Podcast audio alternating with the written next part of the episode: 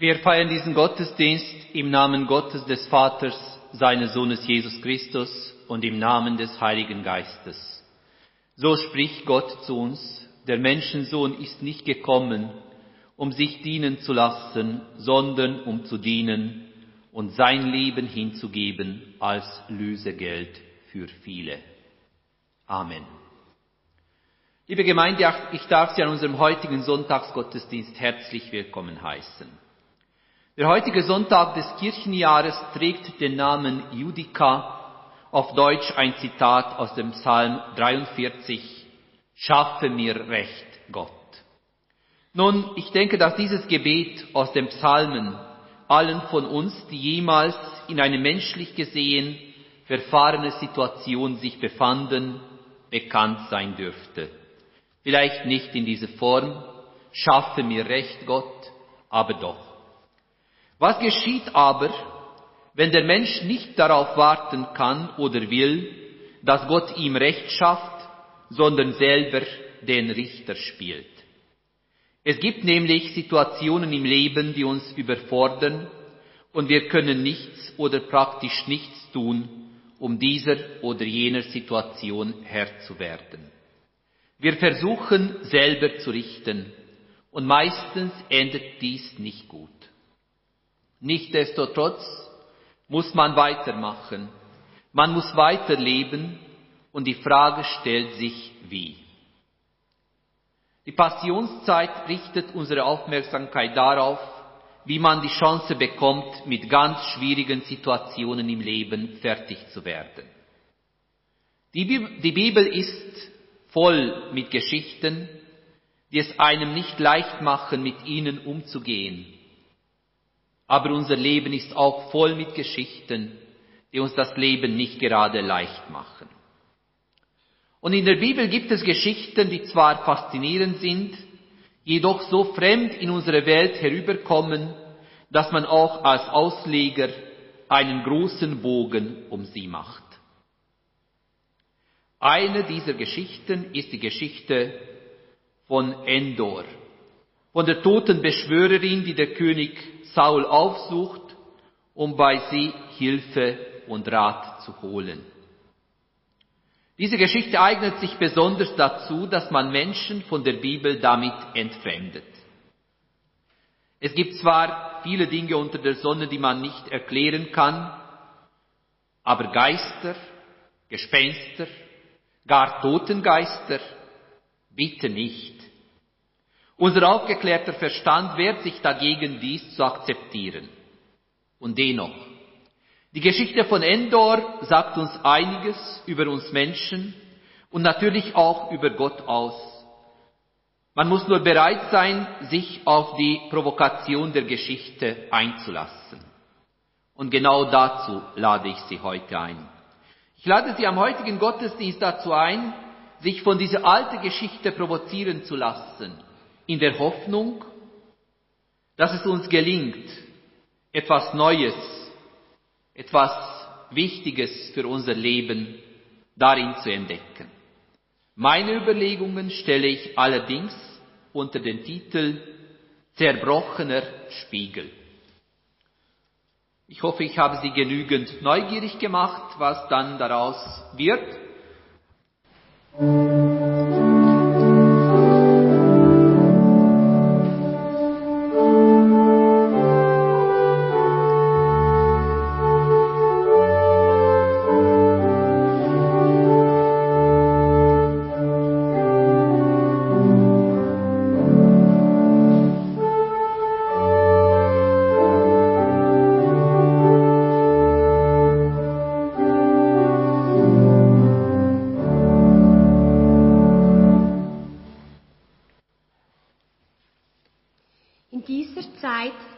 Wieder ein Krieg.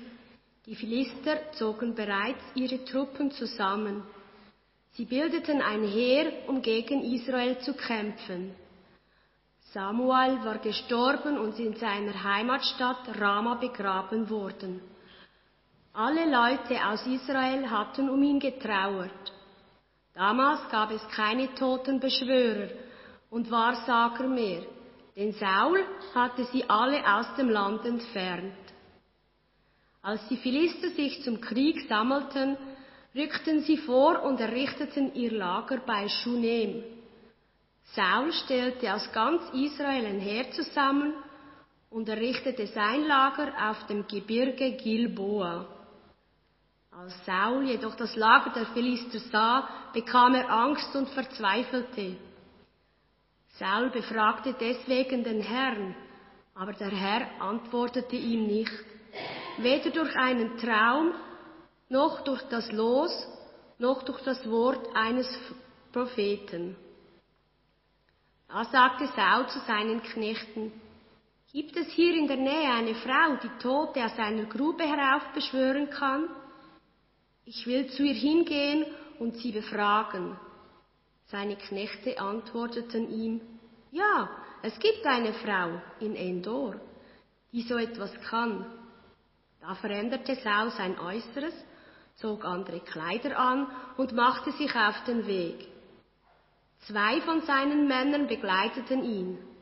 Als sie in der Nacht zu der Frau kamen, sagte er, Sag mir die Zukunft voraus und lass einen Toten aus der Grube heraufsteigen. Ich nenne dir seinen Namen. Die Frau entgegnete ihm, Pass auf, du weißt doch, was Saul getan hat. Er hat die Totenbeschwörer und Wahrsager im ganzen Land ausgerottet. Warum willst du mir eine Falle stellen? Willst du mich umbringen? Doch Saul schwor ihr beim Herrn, so wie gewiss der Herr lebt, in dieser Sache soll dich keine Schuld treffen. Nun fragte ihn die Frau, wen soll ich aus der Grube heraufsteigen lassen? Er antwortete, lass Samuel heraufsteigen. Als die Frau den Samuel erblickte, schrie sie laut auf und sagte zu Saul, warum hast du mich getäuscht? Du bist ja Saul. Doch der König beruhigte sie. Hab keine Angst. Sag mir lieber, was du siehst. Da sagte die Frau zu Saul, einen Geist sehe ich aus der Erde heraufsteigen. Er fragte zurück, wie sieht er aus? Es ist ein alter Mann, sagte sie.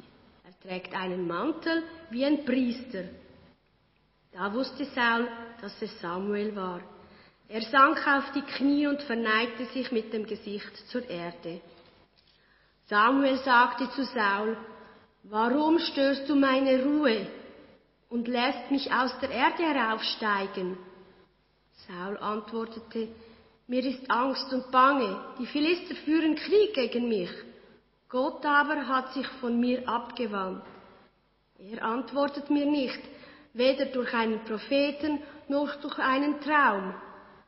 Aus diesem Grund habe ich dich rufen lassen. Lass mich doch wissen, was ich tun soll. Samuel erwiderte, warum fragst du mich? Der Herr hat sich doch von dir abgewandt und ist dein Feind geworden. Der Herr hat es getan, was er durch mich bereits angekündigt hat. Er hat dir das Königtum aus der Hand gerissen und es einem anderen gegeben, dem David. Denn du hast dem Herrn nicht gehorcht und seinen Zorn an den Amalekitern nicht vollstreckt. Darum hat dir der Herr das heute angetan. Auch Israel lässt der Herr zusammen mit dir den Philistern in die Hände fallen. Schon morgen wirst du mit deinen Söhnen bei mir im Totenreich sein. Auch das Heer Israels lässt der Herr den Philistern in die Hände fallen. Da stürzte Saul zur Erde und lag in seiner ganzen Länge da. Die Worte Samuels hatten ihn nur gehauen. Auch hatte er überhaupt keine Kraft mehr, denn er hatte die ganze Zeit keinen Bissen gegessen, nicht am Tag und nicht in der Nacht. Als die Frau zu Samuel hintrat, äh, zu Saul hintrat, merkte sie, dass er ganz durcheinander war. Da sagte sie zu ihm, pass auf, deine Magd hat auf dich gehört. Ja, ich habe mein Leben aufs Spiel gesetzt und befolgt, was du mir vor, verlangt, was du von mir verlangt hast. Jetzt hör auch du auf deine Magd. Ich will dir einen Bissen Brot vorsetzen. Du musst essen, damit du wieder zu Kräften kommst. Dann kannst du dich auf den Rückweg machen.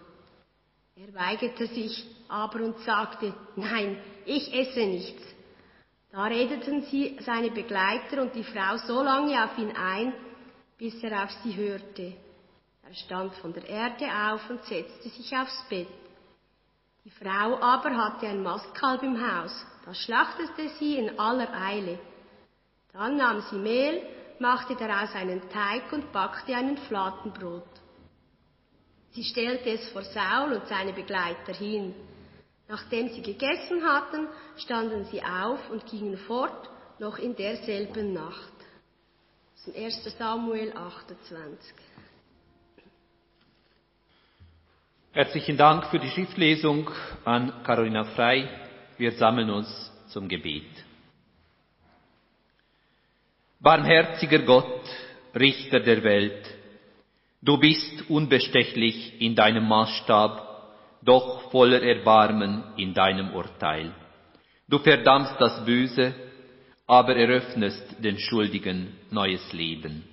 Wir bitten dich, vergib uns, dass wir so leicht Kompromisse schließen, dass wir aus Sorge um unseren Vorteil das Unrecht oft nicht klar benennen dass wir nicht handeln, wie du es uns lehrst. Wir schieben unsere Schuld am liebsten auf andere, reden uns heraus mit Sachzwängen, die wir alternativlos nennen. Wir nutzen unsere Möglichkeiten zu wenig, um etwas zu ändern an unserem Leben und an den Verhältnissen unserer Welt. Gott, dir können wir nichts vormachen. Du siehst auch das Versagen, für das wir selbst blind sind.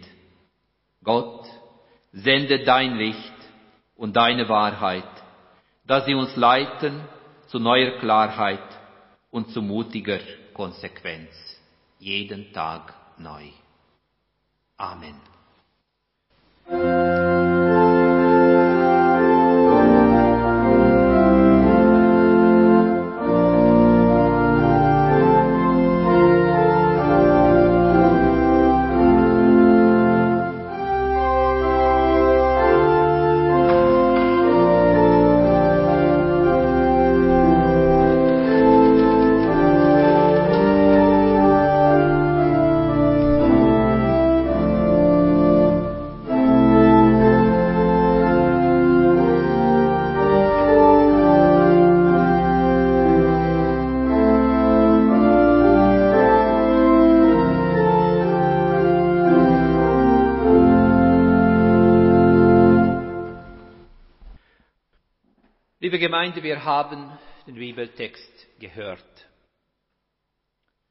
Eine wahrlich sonderbare, faszinierende Geschichte ist das. Es ist eine Geschichte, welche bestens dazu geeignet ist, dass Menschen die Bibel sofort zumachen und ab sofort nichts mehr von ihr wissen wollen. Es ist eine Geschichte, welche wir moderne Menschen gar nicht nachvollziehen können, ja, sie vielleicht gar nicht nachvollziehen wollen. Wie auch immer. Die Geschichte aus dem Alten Testament fordert uns heraus, denn sie stellt uns eine Situation vor Augen, welche uns auf den ersten Blick gar fremd ist. Aber ist es wirklich so fremd? Wenn wir genau hinschauen, ist diese Geschichte vielleicht gar nicht so fremd, auch für uns nicht, wie wir das meinen. Denn was passiert?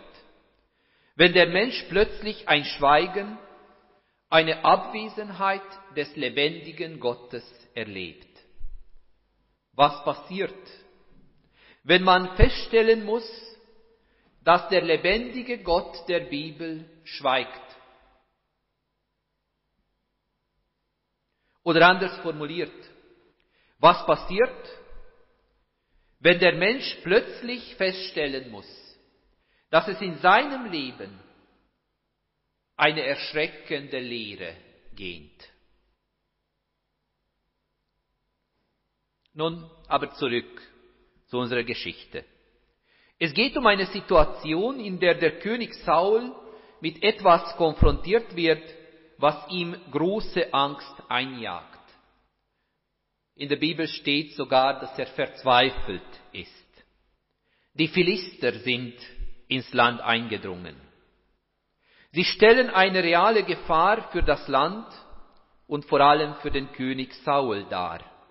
Er, der eine bilderbuchreife Karriere hingelegt hat, wird jetzt plötzlich mit dem drohenden Ende seiner Macht konfrontiert. Alles, was er aufgebaut hat, droht zu zerbrechen. Und er findet nirgendwo Halt. Er weiß schlicht und einfach nicht, was zu tun. Er geht zwar in den Krieg, aber ohne daran zu denken, dass er den Krieg irgendwie gewinnen könnte. Das sind die äußeren Umstände der Geschichte. Und sie eröffnen uns eine Perspektive auf eine Situation im Leben von Saul, welche zwar einzigartig erscheint, aber wenn man genau hinsieht, so entdecken wir doch, dass die Geschichte auch uns angehen kann, oder zumindest, dass diese Geschichte auch uns angehen könnte. Nun, wenn man sich in Spekulationen verliert, wie zum Beispiel, wie das Ganze denn möglich geworden war, oder wie der tote Samuel denn ausgesehen hat, so verlieren wir uns in Details und verpassen meiner Einsicht nach der Sinn der Geschichte. Die Geschichte von Saul ist nämlich, so meine ich, erzählt und lückenlos überliefert worden, weil sie uns so einiges über uns Menschen aussagt. Und dies sollte man wirklich ernst nehmen, auch wenn die Umstände noch so wunderlich oder geradezu obskur sind. Und ich gebe es zu, es sind wunderlich obskure Umstände. Aber die Geschichte von Endor trifft auch so wunderlich das auch klingt, auch auf den heutigen Menschen zu. Vereinfacht und in einem Satz ausgedrückt, wo kein Glaube mehr vorhanden ist, da greift der Aberglaube. Was dies zu bedeuten hat, wird uns in der Geschichte von Endor erzählt. Und ich denke, wenn wir uns zunächst auf Saul konzentrieren, so kann uns dies gewiss eine Richtung anzeigen. Saul ist ein erfolgreicher König, zumindest bis zu diesem Moment. Er hat fast alles geschafft, was ein Mensch in seinem Alter hat schaffen können. Heute würde man von einem self-made man sprechen. Er ist jemand, der gewohnt ist, alles selber zu erledigen, zu entscheiden und seine Pläne nach seinen und ausschließlich nach seinen Ideen durchzuführen.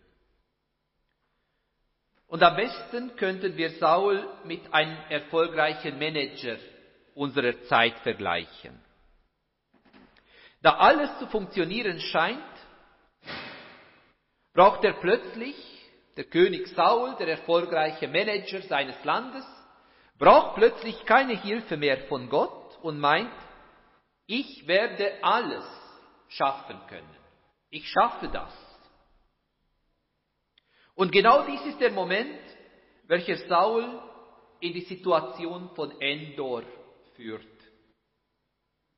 Er entscheidet sich bewusst für die eigenen Kräfte, er entscheidet sich bewusst gegen Gott, indem er alles zu wissen und zu beherrschen meint, was zum Leben dazugehört. Die Perspektive Gottes blendet er bewusst aus.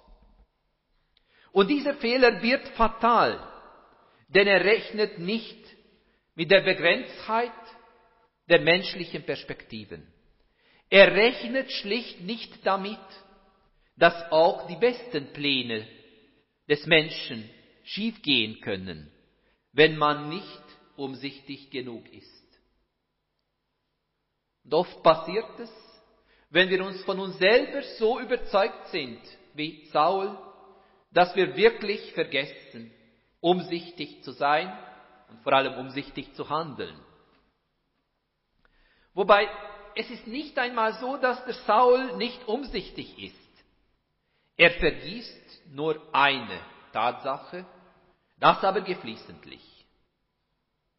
Nämlich, dass der Mensch nicht allwissend ist und der Mensch wirklich nicht alles kann.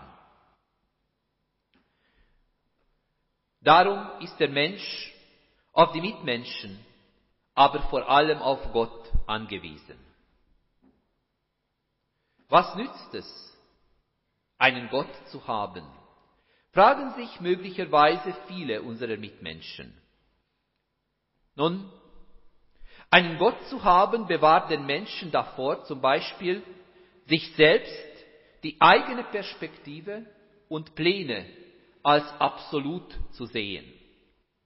Sauls Fehler ist unter anderem, dass er sich von sich selber eingenommen ist, dass er keinen Platz, aber wirklich keinen Platz für Gott in seinem Leben hat. Und dadurch beraubt er sich selber. Er verschließt sich nämlich den kritischen Fragen, Rückfragen und schließlich den Planänderungen im Leben.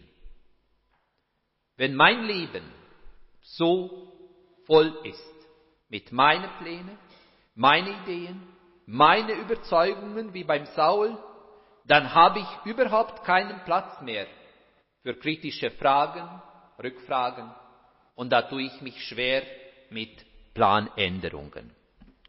Und dies kann dann dazu führen, und in unserer Geschichte wird dies deutlich dargestellt, dass der Mensch Saul nach den eigenen Intuitionen handelt, um sich selbst zu vergewissern. Er ist in sich selbst gespalten und dies kann dann nicht mehr von ihm rückgängig gemacht werden. Er ist nicht imstande, mit einer Situation umzugehen. Wir haben es ja gehört. Er, der König, hat alle toten Beschwörerinnen im Lande ausgerottet. Wortwörtlich ausgerottet. Und nun geht er selber zu einem solchen Menschen. Denn er möchte Gewissheit haben. Weil die Lehre in seinem Leben so mächtig ist, möchte er sie irgendwie ausfüllen das Interessante dabei ist, dass er nichts anderes als Sicherheit sucht. Anstelle der Gewissheit, die der Glauben ihm geschenkt hat, in der Vergangenheit so oft, und die er nun verloren hat, will er die Lehre mit einer anderen, anders gearteten Gewissheit ausfüllen. und daran scheitert er. Ich würde Ihnen gerne sagen, dass dies uns heutige Menschen nicht mehr passieren kann. Leider erleben wir aber oft genug das Gegenteil. In unserer noch so zivilisierten und aufgeklärten Welt kursieren auch allerlei Formen vom Aberglauben. Sie sind in den meisten Fällen zumindest nicht Aberglaube, welcher sich auf Totengeister beziehen würde, aber auch der heutige Mensch, auch wir, brauchen Sicherheiten. Und wenn sie nicht anders zu haben sind, so setzen wir Instanzen in die Welt, die uns zweifelsfreie und sichere Erkenntnisse liefern sollen. Wie sie denn aussehen, das kann von Fall zu Fall, vom Leben zu Leben ganz verschieden sein. Aber sie sollen uns helfen, unser Leben in den Griff zu bekommen. Und wenn dies dann nicht mehr funktioniert, wenn wir unser Leben nicht mehr im Griff kriegen, da verzweifelt der Mensch. Zurück zu Saul. Ja, Saul, der ein erfolgreiches Leben geführt hat, wird mit Konsequenzen seiner Fehleinschätzungen konfrontiert und er kann das nicht ertragen.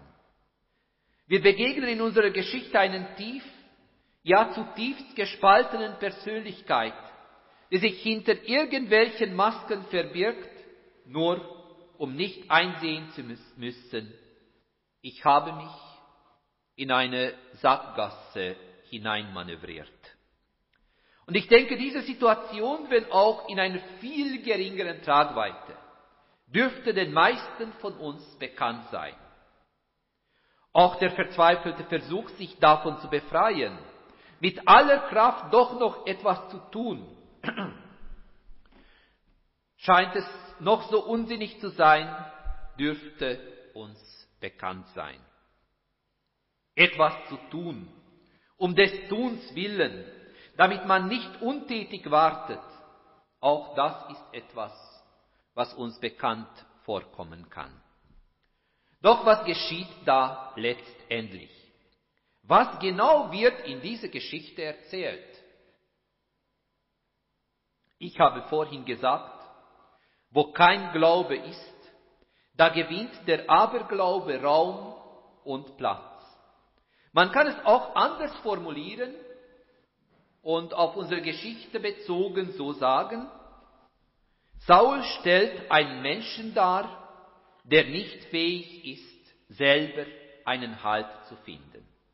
Und aus diesem Grund, aus diesem einfachen Grund, greift er zu jenen Mitteln, die ihm Erfolg versprechen. Denn ein Erfolg, eine Beruhigung, irgendeinen Ratschlag muss her. Saul weiß im Grunde sehr genau, dass er gescheitert ist. Er will es aber nicht zugeben, dass er ohne den lebendigen Gott Israels gelebt und damit seine Chance auf ein ausgeglichenes, erfolgreiches Leben verwirkt hat.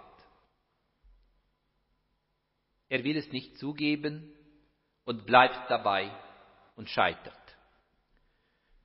Ich persönlich finde es sehr interessant, was in der Geschichte vom Geist Samuels erzählt wird. Der Geist des Propheten konfrontiert nämlich den König nicht mit beliebigen Tatsachen, sondern damit, was der König im Grunde selber ganz genau weiß. Er hat versagt, und zwar aus dem Grund, weil er sich nur auf sich selber verließ. Der Geist hält Saul einen Spiegel vor. Alles, was er verleugnet hat, alles, was er nicht wahrhaben wollte, wird ihm in diesem Spiegel überdeutlich gezeigt. Das Ergebnis ist niederschmetternd, ja zerstörend. Wenn der Mensch nur von sich und von seinen Vorstellungen, Wünschen und Erwartungen ausgeht, so geschieht auch heute nur dies. Auch der heutige Mensch bekommt einen Spiegel vorgehalten, in dem unsere traurigen, schlimmen, dunklen Befürchtungen überdeutlich dargestellt werden. Wir bekommen einen Blick in einen Spiegel, in dem das zu sehen ist, wozu die eigenen Kräfte, Träume und Albträume der Menschen einem führen können. Man braucht keine Geister, die unsichtbar ihr Wesen treiben. Es reicht, wenn wir unser Unterbewusstsein sprechen lassen. Man braucht keinen Richter, wenn das Gewissen der Menschen zur Sprache kommt. Genau das geschah nämlich im Falle von Saul. Die schlimmsten Befürchtungen werden als Wahrheit dargestellt. Und dies untergräbt dann das ohnehin angeschlagene Leben des Königs. Er fällt zum Boden und hat nur noch Angst. Ich denke, auch diesen Zustand der Angst oder Beklemmung kann uns bekannt vorkommen. Zugegeben. Unser Gewissen, unsere Seele quält uns selten so sehr, dass wir tatsächlich an den Rand der Verzweiflung geraten. Aber auch dies kann vorkommen. Gibt es denn einen Ausweg aus solch einer Situation? Und wiederum, gerne würde ich Ihnen zusichern, dass es eine garantiert leichte, patentierte Lösung zur Verfügung steht. So ist es aber nicht. Gerade diese biblische Geschichte zeigt uns allerdings auf, dass die Sachen nicht immer so einfach liegen, wie wir uns dies ganz oft wünschen. Saul ist vollkommen erschöpft. Und in dem Moment, wo er selber nicht mehr weiter weiß und kann, kommt seine Gastgeberin und bereitet ihm ein Mahl vor. Mehr kann diese Frau nicht machen. Sie sorgt aber dafür, dass der König genügend Kraft bekommt, wieder selber bewusst Entscheidungen zu fällen. Und das wird Saul tatsächlich tun, mit letzter Konsequenz. Auffallend für mich ist, dass in der Geschichte Gott nicht redet, nicht unmittelbar präsent ist. Es ist jedoch so, dass die Frau aus Endor eigentümlicherweise das macht, was der Mensch imstande ist zu machen. In ihrer scheinbarer Unbeholfenheit und aus Hilfsbereitschaft zeigt diese Frau durch ihr Handeln das auf, was dem Menschen fehlt, wenn Gott aus dem Leben verbannt wird. Es fehlt die Halt. Wenn nämlich Gott aus dem Leben verbannt wird, so haben wir nur noch das harte Urteil, dass wir versagt haben. Und zwar auf der ganzen Linie. Wir haben kleine, erhellende, helfende menschliche Gesten, aber wir haben keine richtige Perspektive. Wer sich nun und nur auf sich selber verlässt, wird mit der Endlichkeit des Lebens und mit der Endlichkeit der eigenen Perspektiven konfrontiert. Die Geschichte von Endor ist für mich eine Warnung an den von sich selbst eingenommenen Menschen. Man sollte die Perspektive Gottes mit berücksichtigen, denn unsere Kräfte, auch meine, und auch ihre Kräfte sind endlich. Wo kein Glaube ist, da hat der Aberglaube genügend Platz. Da können sich Ängste und Sorgen ungehindert ausbreiten und das Leben zerstören. Die Bibel aber redet uns davon, dass Gott als Freund des Lebens genau das uns anbietet, dass er mit uns mitgeht. In der Geschichte von Endor wird deutlich, um einen Perspektivenwechsel wahrzunehmen und damit auch in schwierigen Situationen eine reelle Lebenschance zu haben, braucht man einen Blick von außen. Einen Blick von außen, den Blick Gottes, der uns so ansieht, wie wir sind. Amen.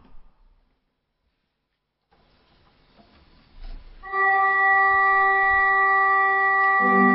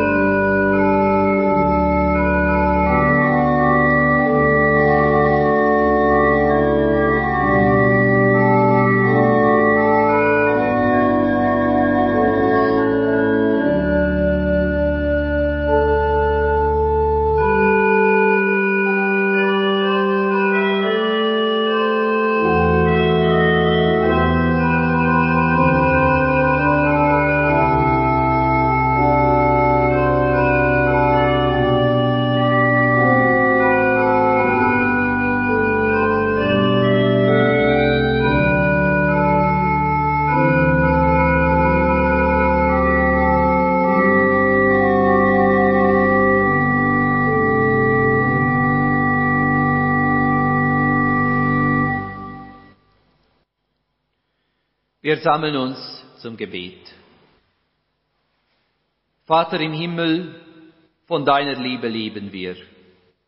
Auf deine Vergebung sind wir Tag für Tag angewiesen. Du kennst unser Leben und du weißt, was wir richtig oder falsch gemacht haben. Vor dir ist nichts verborgen. Und es ist gut so, allmächtiger Gott, dass du uns so siehst, wie wir sind. Und so bekennen wir vor dir unsere Schuld und Sünde und rufen zu dir, vergib uns unsere Schuld und unser Versagen. Denn oft, allzu oft rechnen wir nicht mit dir, vertrauen wir uns nur auf unsere Kräfte und manövrieren uns in Sackgassen hinein. Du möchtest, dass wir dich von ganzem Herzen, von ganzer Seele und mit allen unseren Kräften lieben. Aber wir haben oft nicht mal dafür genügend Kraft, dass wir einen Tag so richtig meistern. Wir aber denken allzu oft nur an uns selbst und vergessen dich und vergessen unsere Mitmenschen. Es fällt uns nämlich schwer, unser Leben an deinen Geboten auszurichten. Deshalb bitten wir dich, vergib uns unsere Schuld. Du bist der Richter der Welt, barmherziger Gott, und wirst auch einmal über unser Leben urteilen. Wenn wir daran denken, müssen wir gestehen, dass wir dir und unseren Mitmenschen vieles schuldig geblieben sind. Deshalb bitten wir dich, vergib uns unsere Schuld. Du hast uns aufgetragen, dass wir unsere Mitmenschen lieben sollen wie uns selbst. Wir aber haben die anderen oft vergessen und übergangen. Lehre uns anders zu leben, Gott. Und deshalb bitten wir dich, vergib uns unsere Schuld. Herr, wir bitten dich, lass uns als Menschen, die in der Gewissheit deiner Vergebung leben, auch anderen vergeben. Herr, wir bitten dich, lass uns jeden Tag neu spüren, was es heißt, dass du uns vergibst, dass du uns jeden Tag neue Lebenschancen zusicherst. Gott Vater, Gott Sohn, Gott Heiliger Geist, begleite und stärke uns in unserem Alltag. Amen.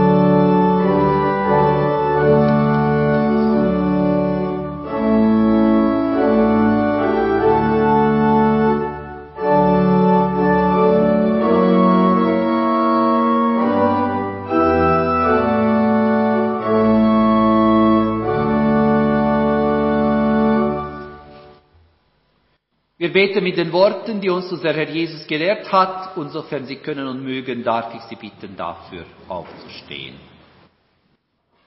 Unser Vater im Himmel, geheiligt werde dein Name, dein Reich komme, dein Wille geschehe, wie im Himmel so auf Erden.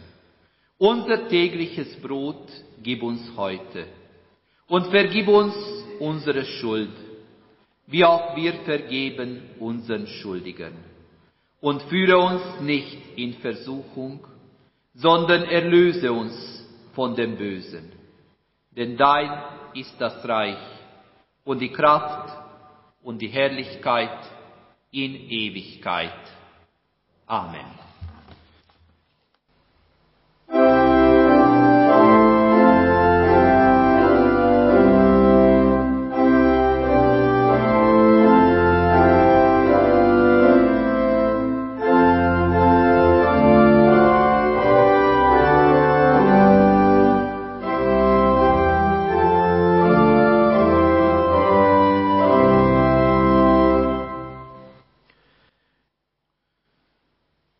Herzlichen Dank an Carolina Freilandolt und François Herdi, sowohl für die Schriftlesung als auch für die musikalische Gestaltung des Gottesdienstes.